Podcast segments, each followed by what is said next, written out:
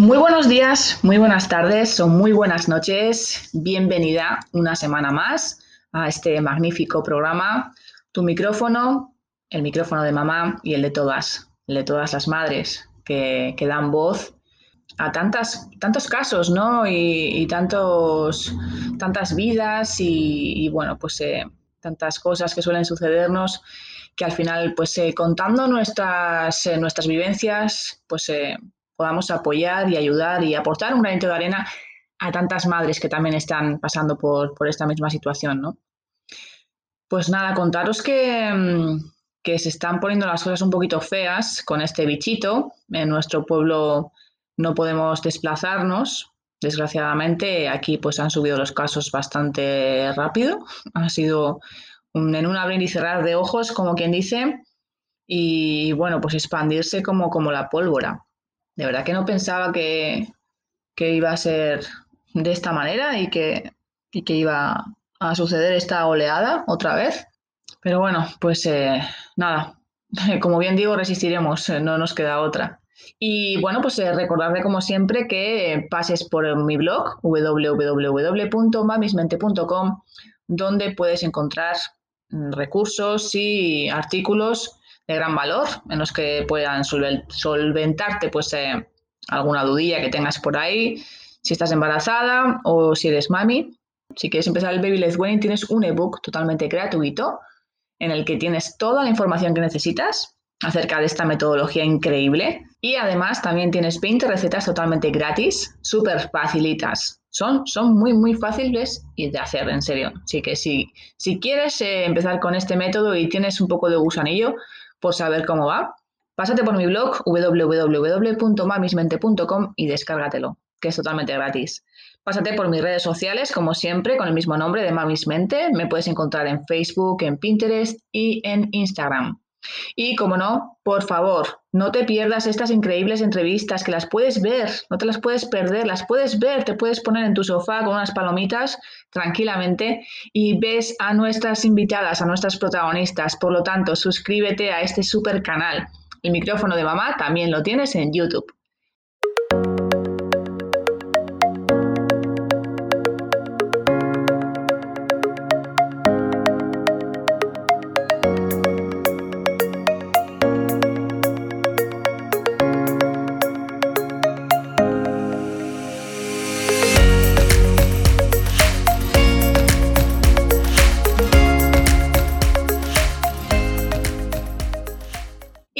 Dilación, vamos a empezar con, eh, con, el programa de hoy, en el que tenemos también un, pues, eh, un tema bastante, bastante complicado, digamos, ya que mm, no es fácil, no es fácil abordar este tema, creo que para nadie, para nadie lo es.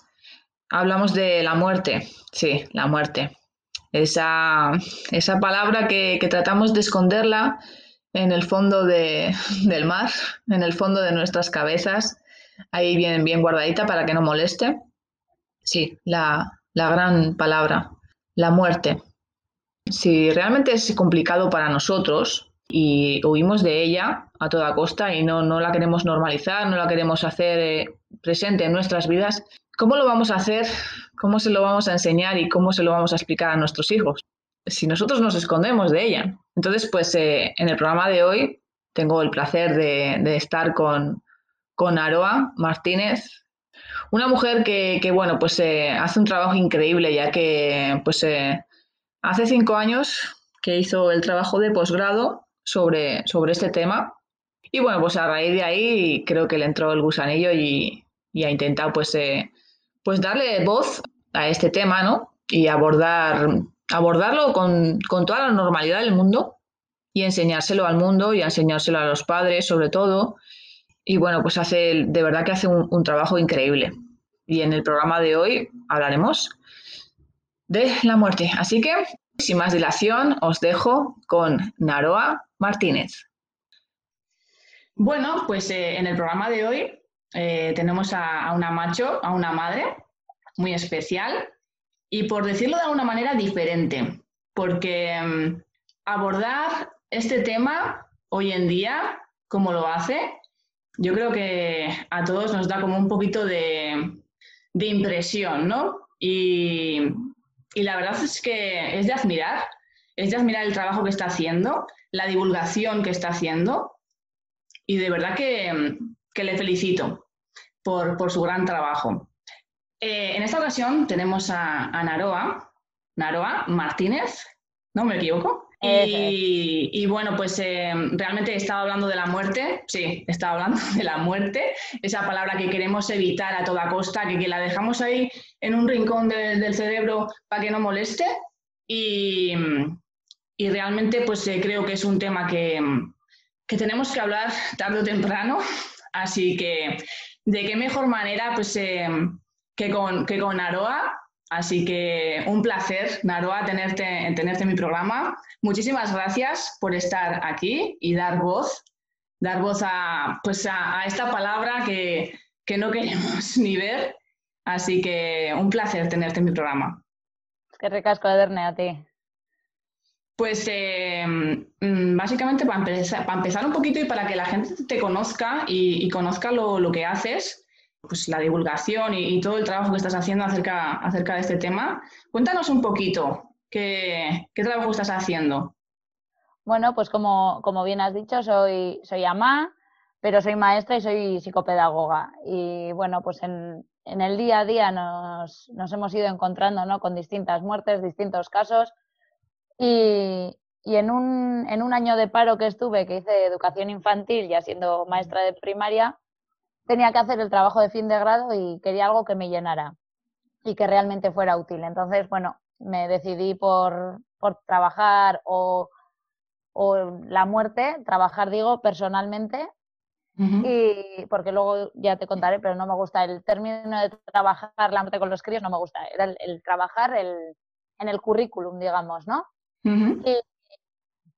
y, entonces, pues bueno, eh, hice un trabajo, a partir de ahí surgieron surgió la oportunidad de las charlas, de dar pequeños cursos y, bueno, pues como dices, eh, intento la mayor divulgación posible mediante Facebook, en Erioza Urrequín, con Instagram también, pues bueno, al final las redes sociales nos están dando esa oportunidad, ¿no? Hmm, y, así es. la idea es pues dar, dar materiales, dar ideas para, tener una excusa para, hablar con los más pequeños de la muerte. ¿Desde cuándo has empezado a hacer todo esto? Pues el, trabajo lo terminé en febrero de, 2015. Aquel verano me animé ya a empezar con las redes sociales y, aquel mismo otoño ya, sin yo buscarlo, me vinieron a ver si podía dar alguna charla y pues eso, cinco años hace ya. Wow. Parece que no, pero pasa el tiempo, ha llovido, ¿eh? Sí, sí. Y bueno, pues para empezar un poquito con este tema, mm, te voy a hacer la primera pregunta. ¿Por qué, ¿Por qué le tenemos tanto miedo a la muerte? ¿Por qué, por qué la escondemos y, y, por qué es un tema tabú, por decirlo de alguna manera? Sí, por lo primero, tener claro que tabú es a día de hoy y en, y en nuestro entorno, ¿no? Porque hace unos años, bastantes años, aquí no era tabú. A día de hoy en otras culturas no es tabú pero, como bien dices, a día de hoy para nosotros sí que es un tabú. ¿Por qué? Bueno, pues al final eh, nos han llevado a una, sociedad del éxito, ¿verdad? Que, que no hay mayor fracaso que, la muerte, hmm. de la que no hay solución, por lo menos de momento que sepamos. Entonces, pues bueno, nos han alejado de la muerte del día a día y al final la, muerte es dura para quien, para quien se va, pero, pero al final el duelo es para los que nos quedamos o los que se quedan cuando a nosotros nos toque, ¿no? Entonces es eh, la tristeza, el enfado un poco más, pero la tristeza no está aceptada en, la sociedad a día de hoy. Eh, no hay más que ver los perfiles de las redes sociales que solo se ven de felicidad y perfeccionismo, ¿no? Entonces, la gente tenemos como la muerte como imperfecta o como la parte oscura de, la vida. Entonces, como es algo duro, algo triste para, los que nos quedamos, como, como, te decía, pues al final, ¿qué ha hecho la sociedad? Mm, llevarla al extrarradio, además físicamente también, y, es una cosa que, no nos han educado. A los, a los que empezamos a ser ahora padres y madres, no nos han educado para, para tratar la muerte con naturalidad. Entonces, pues es algo que, nos supera, ¿no? Totalmente de acuerdo. ¿Y de qué manera, que, cómo podríamos mm, hacernos poquito a poquito amiga de ella? Bueno, pues al final intentando naturalizarla, eh, ahí hay una, una, que a mí me llegó por Xavi Arnal, que es un experto en, literatura sobre la muerte. Y hay una pequeña leyenda del elefante en la sala, ¿no? Que, que si lo tenemos en el elefante en la sala y no hablamos de él, va haciéndose grande y nos va quitando el espacio. Pues, pues en este caso el elefante sería la muerte. Y si vamos hablando de ella, todos los miedos, es, como con los críos, ¿no? Los miedos que tienen, si se van verbalizando, se van resumiendo, no van a desaparecer del todo seguramente, pero igual más que miedo, pues, pues es, eh, no sé, eh, la tristeza de que algún día vaya a ocurrir, o, pero, pero sí que se van haciendo pequeños todos los miedos según los vamos hablando. Entonces, si, si los tratamos con naturalidad, pues, pues se va, se va superando ¿no? ese, ese miedo y, poco a poco, no hay otra. Yo creo que si tú no lo dejas de lado, ¿no? Como quien dice, lo tienes en tu día como algo natural, ¿no? Al final, quieras o no, eh, forma parte de nuestra vida, lo queramos o no. Es así. Y, realmente, pues eh, creo que si nosotros lo aceptamos con esa naturalidad, al final qué mejor manera de que nosotros lo sintamos así para que se lo podamos hablar con tranquilidad a nuestros hijos, ¿no? Como quien dice al final. Totalmente. Al final es un trabajo personal el que hay que hacer. Y si tenemos duelos pendientes, porque una cosa es hablar de la muerte y otra cosa es hablar de los duelos que tenemos, ¿no? Eh, siempre nos va a resultar más fácil hablar de la muerte antes de tener una vivencia cercana, porque ya entramos en el proceso de duelo. Entonces, si hablásemos antes y desde el minuto uno, quitaríamos miedos. Luego lo que dices, naturalizarlo. Y si ya tenemos duelos pendientes que, no hemos hecho de manera adecuada, pues ahí entraría un trabajo personal que, como muy bien dices, para luego poder transmitir a, los críos, pues tenemos que tener nosotros esa, tranquilidad, ¿verdad? ¿Y de qué manera podríamos, podríamos abordar este tema a los niños? ¿Cómo podríamos hablar de, la muerte? Bueno, pues excusas hay mil, mil. Lo, difícil es no abordarlo. Si les escuchamos a ellos, lo difícil es no abordarlo, porque siempre nos aparece eh, la muerte de algún abuelo, sea de, nuestro crío, sea de, la escuela, de algún amigo, de algún primo.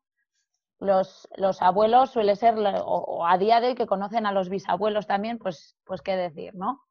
Eh, las muertes no tan cercanas, eh, los animales de la calle, las mascotas, que muchas veces se ha muerto el pez, el pez de colores y lo cambiamos rápido. Y, ya si son, sobre todo perros, ¿no? que tienen más interacción con los críos, pues, pues van apareciendo muertes y los críos hablan de la muerte. Entonces lo difícil es no abordarla, porque es una cosa que solemos esquivar. Va, sí, sí, pero al final no, no agarramos al toro por los cuernos, ¿no? Y, si les escuchamos, ellos, ellos van a sacar el tema de la muerte. Y si no, aprovechar esas oportunidades que hay nosotras para, para sacar el tema. Y ellos lo tratan con total naturalidad. O sea, que crees que es bueno, ¿no? Hablarlo con total naturalidad y como una cosa que... excusas. Ajá.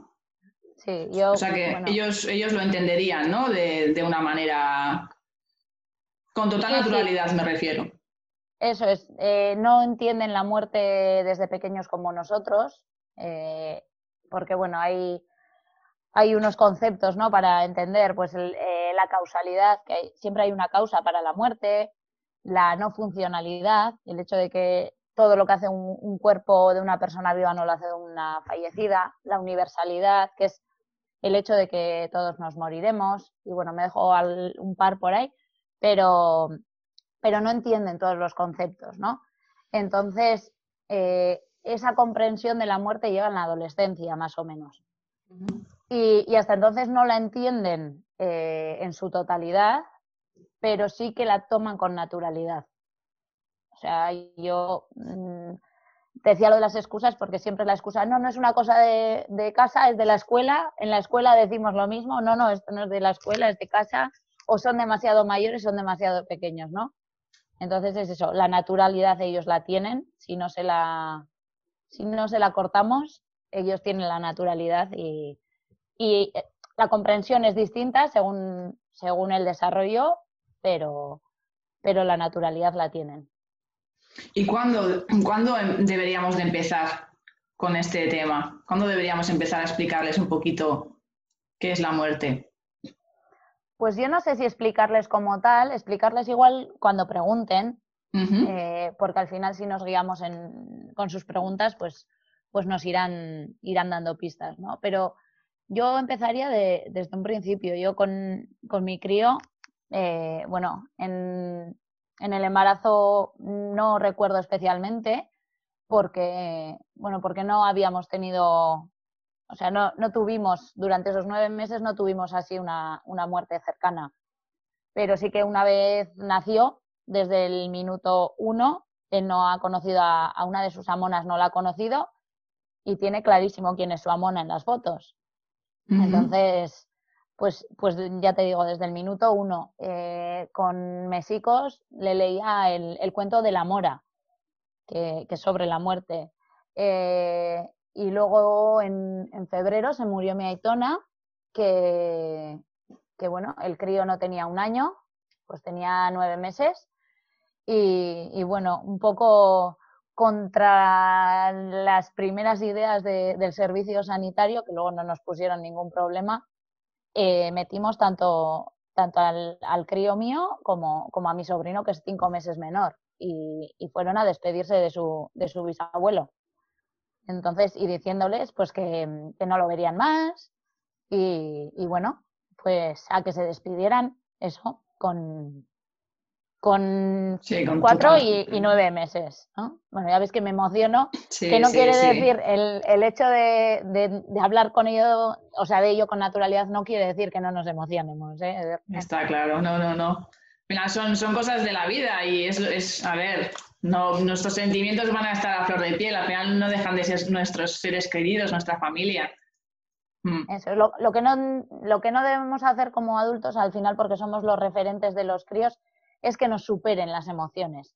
El emocionarnos sí, el llorar, sea de tristeza, sea de, emoción por el recuerdo, eso sí, lo que pasa es que no nos podemos desbordar porque al final somos su anclaje, su, su figura de, de tranquilidad. Entonces, pues pues sí, gestionar un poquito nuestras emociones, ¿no? Y mm, como estamos hablando, ¿no? Hablándolo de, con total normalidad, ¿o hay también algunos materiales específicos con los que le podamos pues, eh, abordar el tema? Pues como te decía, el, mejor material yo creo que es la, vida de diario, pero luego siempre hay, hay libros, hay películas, canciones mismo. Bueno, el, estaba el señor Don Gato, mm, habla de la muerte. Mm, ahí podemos tener la excusa de, para hablar de, la, resucita, ¿no? El, gato. Entonces, pues hablar que, las personas ni, las, ni los animales resucitan y bueno, siempre hay excusas. Luego la película de Coco también a mí me encanta porque me parece que valora mucho ya no solo el hecho de la muerte, sino el recuerdo, la importancia del recuerdo. Y, libros hay muchísimos. Te comentaba de Xavi. Xavi tiene ahora, bueno, en euskera es Argalas y en castellano es Huesos, que también está en catalán, ¿eh? Pero bueno, y es muy metafórico, pero, pero trata tanto la muerte como el duelo con, con mucho cariño, con, bueno, pues siempre hay materiales. Lo que lo importante para mí es esos materiales utilizarlos para la conversación. Es decir, no podemos enchufarlos a, la película, a la canción, y como ya han leído el libro, ya saben lo que tienen que saber. No, que sea, que sea una excusa para, hablar. Y si realmente ha llegado, ha llegado pues el, día en el que han perdido a un ser querido y, y realmente lo están pasando mal, ¿cómo, cómo podemos hacer para, pues para poder gestionar ese duelo y, que lo puedan sobrellevar mejor? Pues hay también la naturalidad, la comunicación, el dejarles expresar y, luego si, si, realmente se, favorece eso, es difícil que, haya unos duelos patológicos que necesiten tratamiento terapéutico. Porque, porque si ven que la tristeza la pueden compartir, el enfado, no, pues son mucho más maleables, más flexibles que, nosotras, ¿no? Entonces, si, si, les damos su espacio y les hacemos partícipes del proceso, pues... Y les dejamos expresar, ¿no? Lo que sienten, ¿no? Con total normalidad. Totalmente. Y preparándonos nosotros porque sus respuestas no van a ser las de un adulto por la comprensión que tienen de la muerte. Y deberíamos mm, dejarles ver a un familiar que, está pues en pues es que está enfermito, por ejemplo? Pues a ver, no es dejarles o no dejarles. Eh, yo creo que la respuesta es el ofrecerles la oportunidad. Porque, porque igual que, los adultos eh, enfocamos las enfermedades, las muertes de una manera u otra, los, los críos también. Entonces, lo importante para mí es el darles la oportunidad. Porque si, yo ahora te digo, Ederne, es que tienes que ir, pues igual no estás preparada, no, o no quieres, o según el trato que tuvieras con, esa persona, porque para nosotros puede ser una cosa, pero para ellos otro tipo de relación, como te decía, otra personalidad. Entonces, el ofrecerles la oportunidad de, de acudir tanto a él como a la persona enferma, el, el preguntarle a ver si realmente quiere, porque al final es, un, es una relación de dos y, la decisión yo creo que no puede ser de, un agente externo nosotros como, como, padres, sino del enfermo, sea, sea quien sea, y, del crío, ¿no? El, el, explicarles bien qué van a encontrar y, y, preguntarles, yo siempre digo, mínimo dos veces a, a, ver si, a ver si quieren ir el mínimo dos veces no es porque a mí no me ha gustado la respuesta que me han dado y a ver si, si consigo llevarlo a mi terreno, ¿eh? Es porque, bueno, eh, una vez le explicamos que, que, se puede encontrar o que se va a encontrar, porque es lo que decíamos, ¿no? Ante, ante lo desconocido tenemos miedo. Pero, pero bueno, si ya nos han explicado, muchas veces es peor lo que nos, nos imaginamos o se imaginan que lo que es realmente. Entonces, si, si se lo explicamos, preguntarles, ¿quieres venir? Y dirán sí o no. Entonces, si dicen sí, luego ya una vez, si está en el hospital o está en su casa, pues en la puerta volver a preguntarles, bueno, acuérdate que te he dicho que estará así, así, así, ¿quieres? Para que tenga la oportunidad de pensárselo dos veces y decir, ah, pues no, no, no, igual me ha entrado miedo y no quiero. O al revés, si dice que no, una vez vayamos a salir, oye, nosotros nos vamos, ¿seguro que te quieres quedar o quieres venir? Y, y dar dos opciones por, porque a todos nos, nos suele cambiar la, idea, ¿no? Y, pues que no sea, eso es, que no se queden ahí, joder, como me han preguntado una vez y he dicho que no, ya no tengo oportunidad, ¿no? O, he dicho que sí y ahora estoy obligada. Pues, pues que se sientan libres. Y, hablas también de, hablarlo en la escuela. ¿Realmente crees que también se debería de abordar este tema en los colegios? Totalmente me parece obligatorio además, porque, bueno, eh, por desgracia muchas veces queda en manos de, la maestra que, toque, ¿no? Y en el currículum, el currículum eh, es verdad que tampoco lo cita, no cita la muerte de tal cual más que una vez, si no estoy equivocada.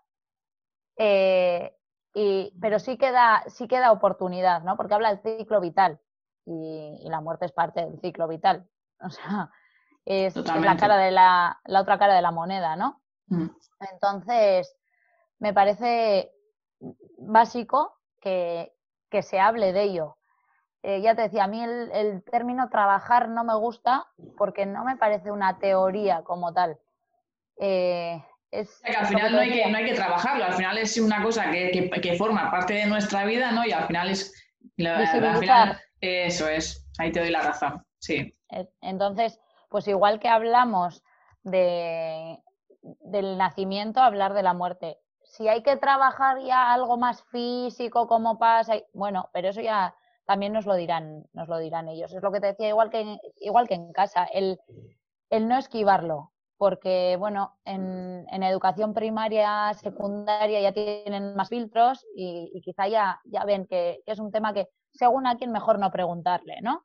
Pero en infantil sobre todo es que, es que van a venir con, con el tema, por, lo que te decía, se ha muerto una mascota, se ha muerto, o he visto en las noticias, los, los pequeños no tienen filtros y, y nos sueltan todo.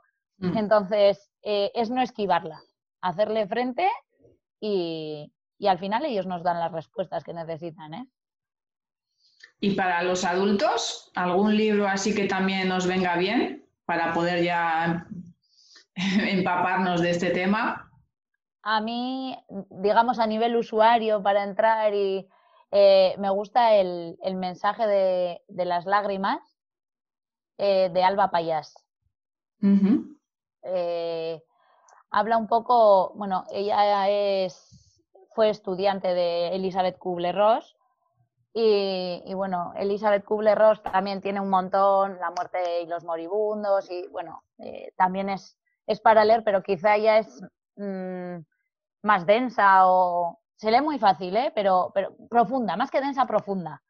Entonces, bueno, eh, a mí me gusta, pero, pero entiendo que, el, que ese libro de, de Payas es, es más, más sencillo de, o más de digestión más, más fácil, igual si, si es como, como primera entrada, ¿no?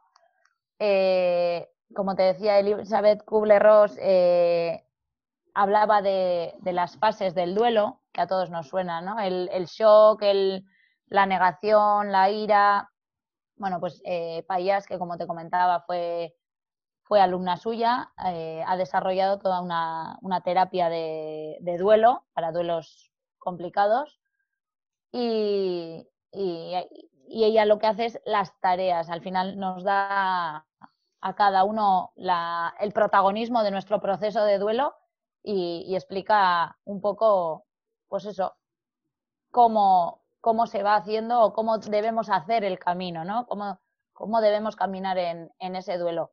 Y tiene, para profesionales de la psicología, tiene las tareas del duelo, payas, pero, pero también tiene el, mensaje de las lágrimas, me parece que si, si ahora no estoy equivocada, ¿eh?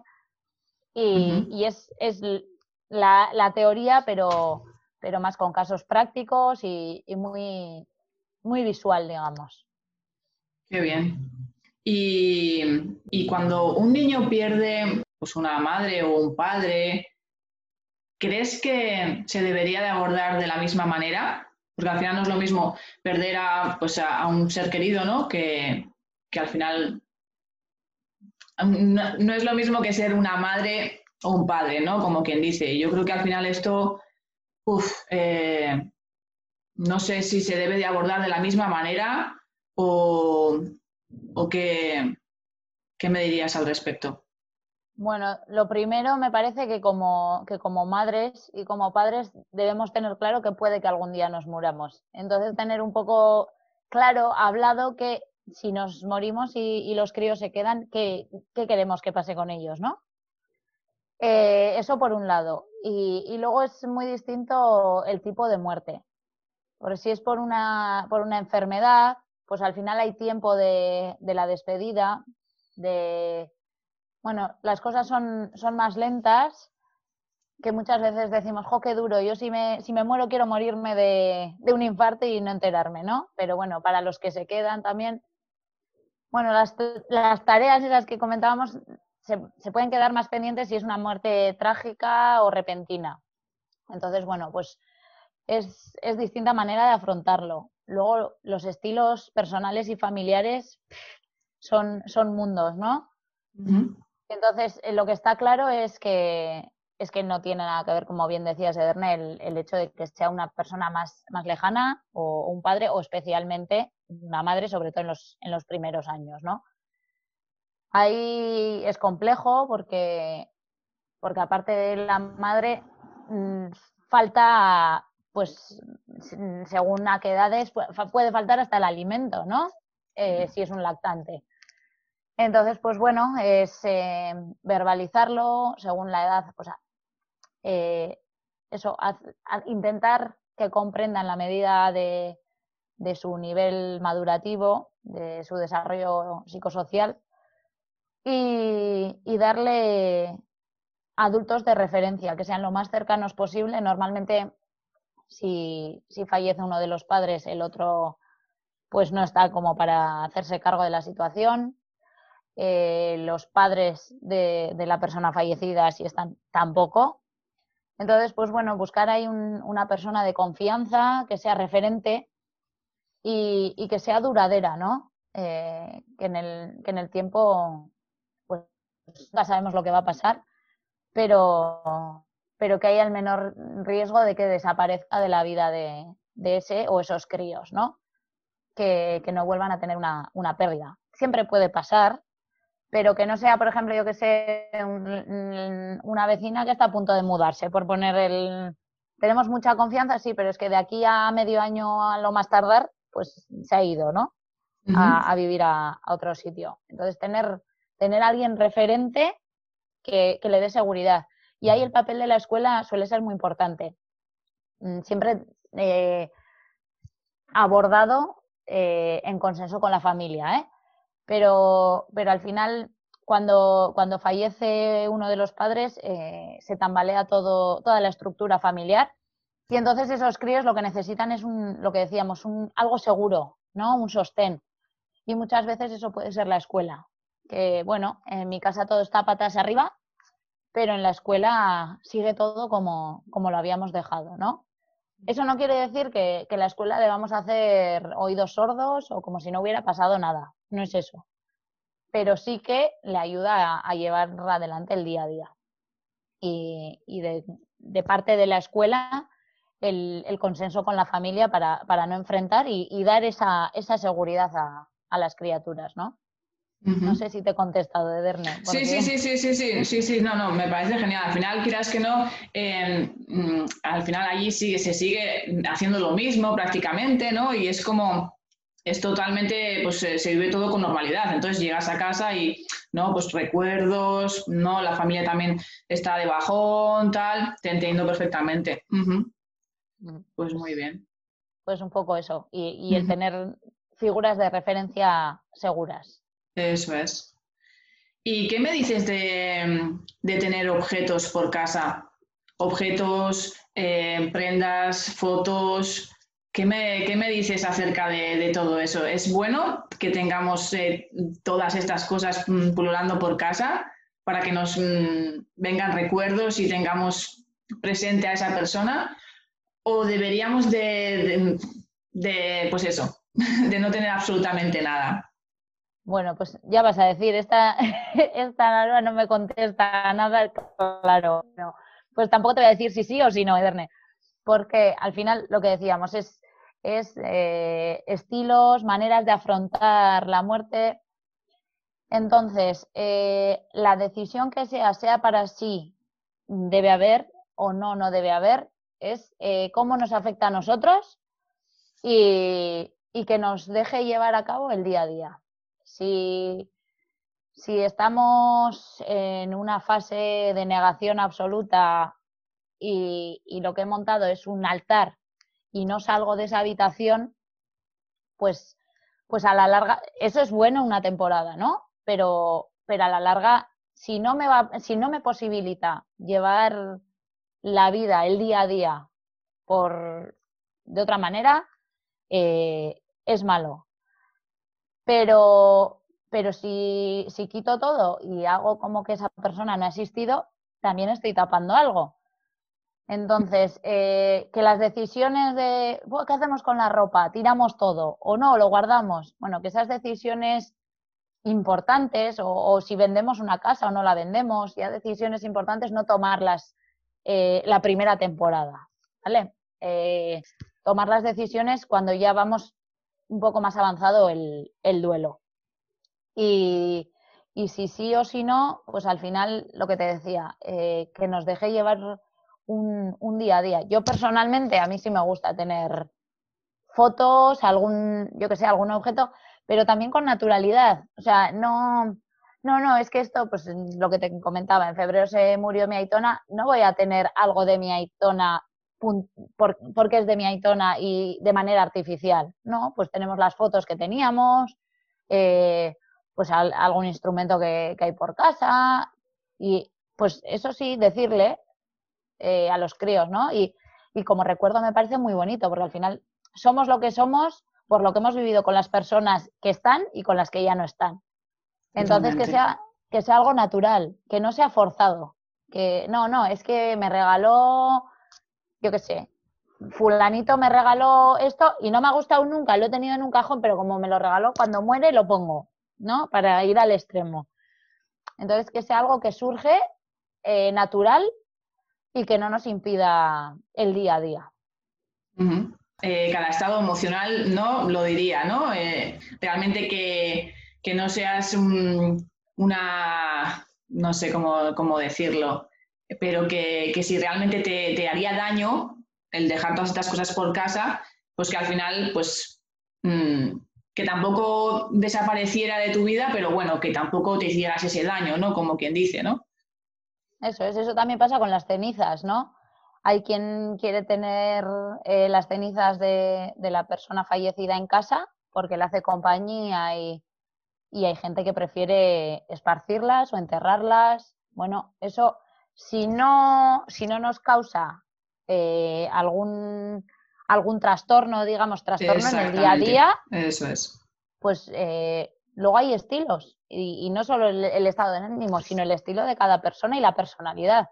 Yo conozco gente que tiene las cenizas de, de la persona fallecida en casa y ves que no avanzan en el duelo, que es una manera de aferrarse a la persona fallecida y sin embargo hay gente que, también conozco que tiene las, cenizas de la persona fallecida en casa y es una manera de, sentir el recuerdo, pero lo tienen ahí y es también cultural, ¿no? En, los, ay, no me acuerdo ahora cómo son, siempre les cambio nombre, los taranja o no sé cómo son. Eh, estos tienen a la, a, la, persona fallecida momificada en casa. y, y la suelen sacar, le visten, la tratan como, como una persona viva, sabiendo que está fallecida, ¿eh? pero como una persona viva hasta que todos los familiares se despiden. Y como es un archipiélago de muchas, de muchas islas, pues pueden tardar años en despedirse todas las familias. Pero bueno, es, pues eso, es cultural, es, es personal, que, que, no nos, que no nos trastorne el día a día. Y que nos sea de ayuda el, pues eso, una cosa positiva de, los buenos ratos que hemos vivido, ¿no? Eso es. Qué bien, qué bien. Pues bueno, pues eh, para ir finalizando, em, que bueno, me, ha encantado de verdad que estés aquí y bueno, creo que al final que se aborde este tema también y que se dé visibilidad, creo que es muy importante. Em, ¿En qué estás trabajando ahora? Y, bueno, para que la audiencia sepa, pues eh, dónde, donde poder buscarte, encontrarte, pues para, para poder escuchar alguna charla o, lo que estés haciendo ahora mismo.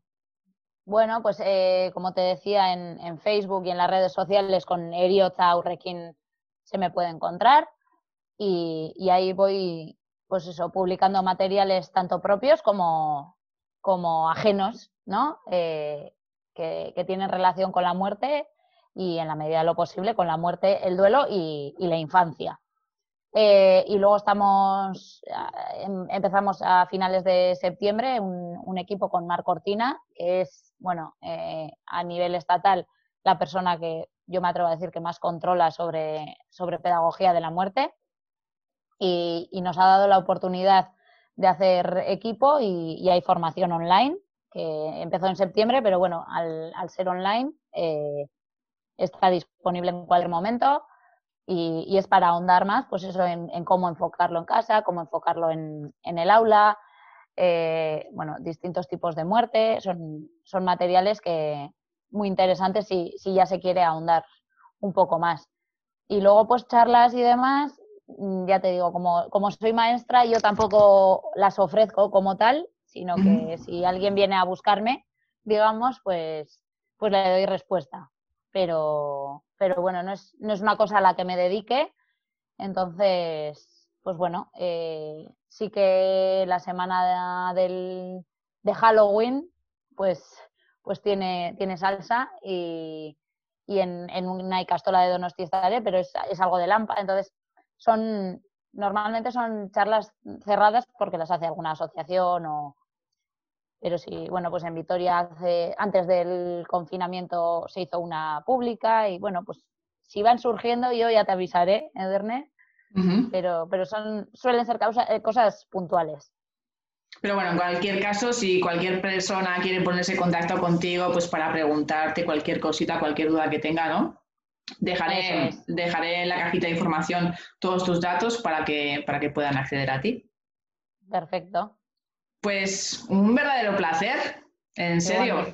Espero que sigas tu andadura divulgando y, y, haciendo crecer este tema y dándole voz, porque creo que es súper importante en nuestras vidas y que dejemos, dejemos de apartarlo de nuestra cabecita ¿no? y realmente pues, pues tratarlo con, con total naturalidad como tiene que ser, ¿no? Y de verdad que, me has encantado, de verdad. Un placer y muchísimas gracias. Gracias a ti y, yo también ahí iré siguiéndote a ver qué cosas nos vais contando. Sí, sí, y de verdad que creo que todavía mm, haremos alguna cosilla más tú y yo. A ver, a ver. Pues nada, un placer. Hasta la siguiente. Chao, chao. Agur. Agur, Pues hasta aquí otra entrevista que, acaba y espero que hayas podido sacar algo en claro, que, le des un poquito la vuelta a este tema, al, gran tema de la muerte, que, que, pienses un poquito diferente y que al final pues eh, la tratemos y la abordemos con total normalidad, porque al final no deja de estar en nuestras vidas y lo va a seguir estando. Por más que queramos esconderla, va a seguir ahí. Es inevitable. Nosotros nacemos y, vamos a morir, es que vamos a morir. Precisamente por eso en todos mis programas intento siempre darte energía, darte fuerza y hacerte pensar que, que no vamos a estar aquí. es que es así, no vamos a estar aquí para siempre.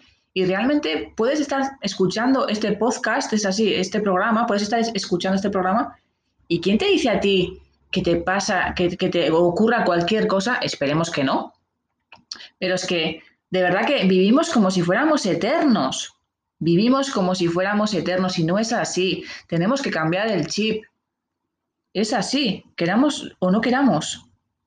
No vamos a ser eternos, no vamos a estar aquí para siempre. Esperemos que duremos todo el máximo posible de tiempo, pero realmente hoy estamos aquí y mañana, ¿quién sabe?